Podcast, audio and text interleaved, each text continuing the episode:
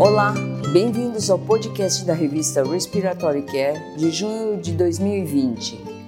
A edição da Respiratory Care deste mês contém os trabalhos da 56ª Conferência da revista Respiratory Care, que inclui Monitorando a função respiratória na atenção do adulto, co-presidida por Louis Blanche e Thomas Piraino. A conferência foi realizada em junho de 2019 e foi focada no monitoramento de pacientes adultos ventilados e não ventilados. O objetivo da conferência foi fornecer revisões de ponta para o monitoramento tradicional das trocas gasosas novas técnicas para monitorar o diafragma e a distribuição da ventilação, assim como determinar a assincronia respirador-paciente. A conferência também explorou o monitoramento em ambientes específicos e o papel do Big Data na previsão de resultados. As discussões foram animadas e instrutivas. Schmidt contribuiu com o primeiro artigo sobre o monitoramento não invasivo tradicional das trocas gasosas, incluindo a oximetria, a capnografia e sensores transcutâneos. Schmidt analisou o uso da oximetria para monitorar a oxigenação, bem como os métodos mais novos para determinar a carboxiemoglobina e a própria hemoglobina. Porém, a monitorização da hemoglobina ainda precisa se mostrar de utilidade clínica real. A capnografia foi discutida em relação ao monitoramento da ventilação, do espaço morto e do sucesso da ressuscitação cardiopulmonar. Também foi analisado o papel do dióxido de carbono transcutâneo e sua relação com o dióxido de carbono arterial e o dióxido de carbono expirado. O monitoramento dos gráficos do ventilador se tornou uma ciência do reconhecimento de padrões, juntamente com a fisiologia básica para avaliar a resposta dos pacientes ao suporte ventilatório. Dexter e Clark revisaram o uso de formas de onda de pressão, de volume e de fluxo para medir a complacência pulmonar, a resistência das vias aéreas e a mecânica respiratória. Este artigo de Dexter e Clark incluiu a utilidade da curva pressão-volume no monitoramento das características pulmonares e na configuração da PIP. Mensurações de trabalho respiratório e substitutos também foram considerados.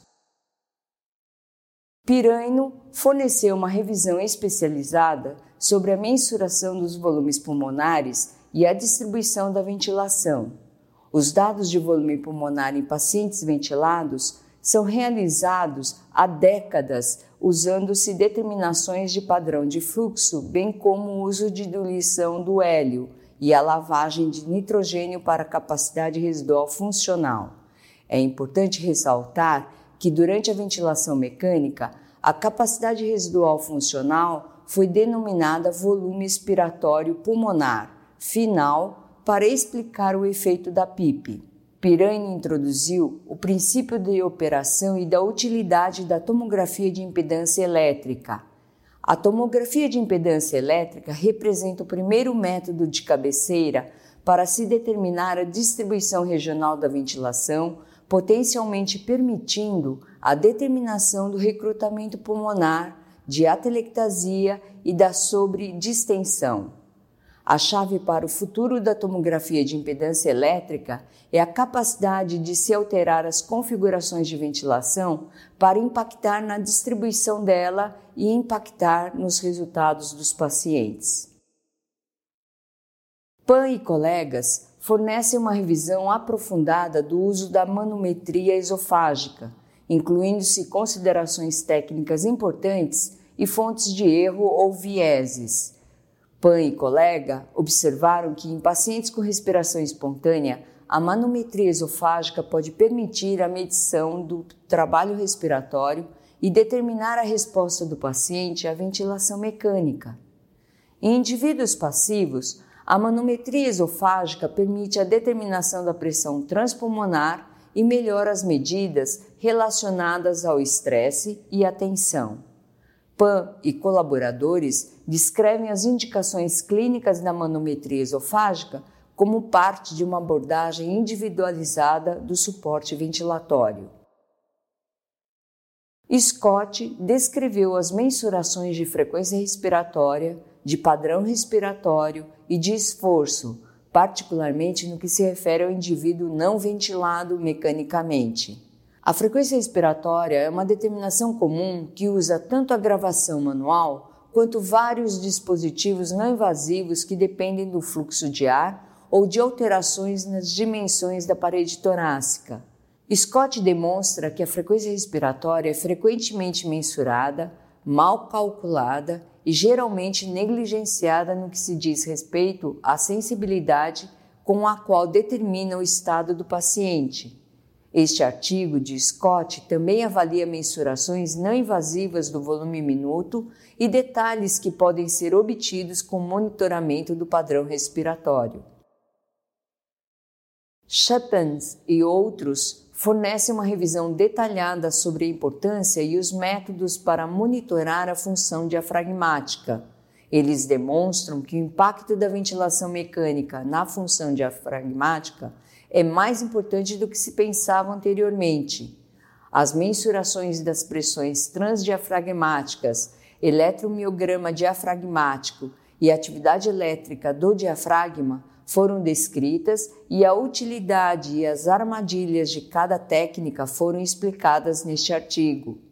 Os autores também detalham o conhecimento crescente sobre a ventilação protetora do diafragma os alarmes são exibições visuais e auditivas alertando os médicos sobre a violação de variáveis monitoradas e pré-definidas.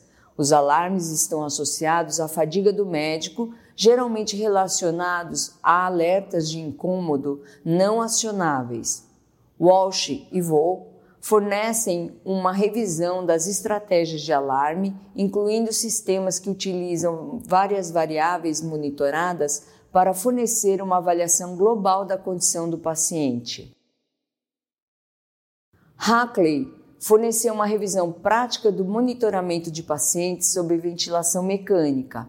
Isso inclui o uso de monitores de trocas gasosas, de pressão das vias aéreas e de volumes pulmonares. A abordagem de Hackley foi pragmática na avaliação do tempo real da utilidade diária do monitoramento descrita em artigos anteriores. Ele também incluiu o monitoramento das pressões do manguito do tubo endotraqueal, pois estava relacionado à prevenção de aspiração e de lesão das vias aéreas.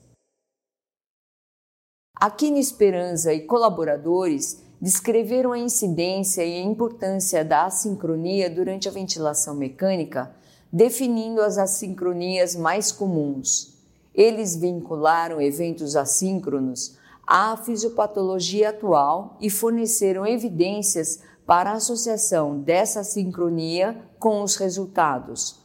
É importante ressaltar que esse grupo pioneiro de Aquino Esperança e colegas na detecção automatizada de assincronia e sua implementação em ventiladores e no registro eletrônico de saúde. Este artigo ajuda a fornecer um roteiro para o futuro da detecção e da mitigação de assincronia. Lambert discutiu a importância de monitorar pacientes fora da UTI, um local frequentemente prejudicado pela geografia e pela proporção entre pacientes e cuidadores. Na última década, eventos indesejáveis relacionados à administração de opioides se tornaram muito comuns e alvo de melhoria de qualidade por meio do monitoramento. Lambert também analisou o uso de sistemas centrais de monitoramento e de alerta precoce com o objetivo de prevenir complicações indesejáveis e de permitir a intervenção em vez de resposta rápida. Branson e Rodrigues também descreveram monitoramento em ambiente frequentemente associado a eventos indesejáveis e geralmente não detectados. O monitoramento durante o transporte descreveu as complicações e os contratempos associados ao movimento do paciente. Este artigo de Branson e Rodrigues utilizou complicações comuns relatadas como modelo para os quais são necessários tipos de monitoramento: o transporte interhospitalar e intrahospitalar tem necessidades únicas e o hipobarismo associado ao transporte aeromédico traz preocupações adicionais. A importância de monitorar as trocas gasosas durante o transporte é enfatizada juntamente com os métodos para se evitar complicações nas vias aéreas e indicadores de alerta precoce. Smallwood abordou a questão do Big Data no monitoramento do paciente sob ventilação mecânica. Ele apresentou os principais conceitos, as definições e as melhores práticas relacionadas ao aprendizado de máquina. Smallwood incluiu as armadilhas do Big Data coletadas no prontuário eletrônico e a promessa do Big Data no que se refere à previsão de sucesso da liberação e de resposta do ventilador às manipulações. Smallwood concluiu que a inteligência artificial e o Big Data estão se desenvolvendo em uma parte importante dos cuidados respiratórios e à medida que sistemas maduros de coleta de dados são implementados, ferramentas de suporte à decisão podem ser construídas para fornecer informações aos clínicos à beira do leito. Até mais e fiquem bem.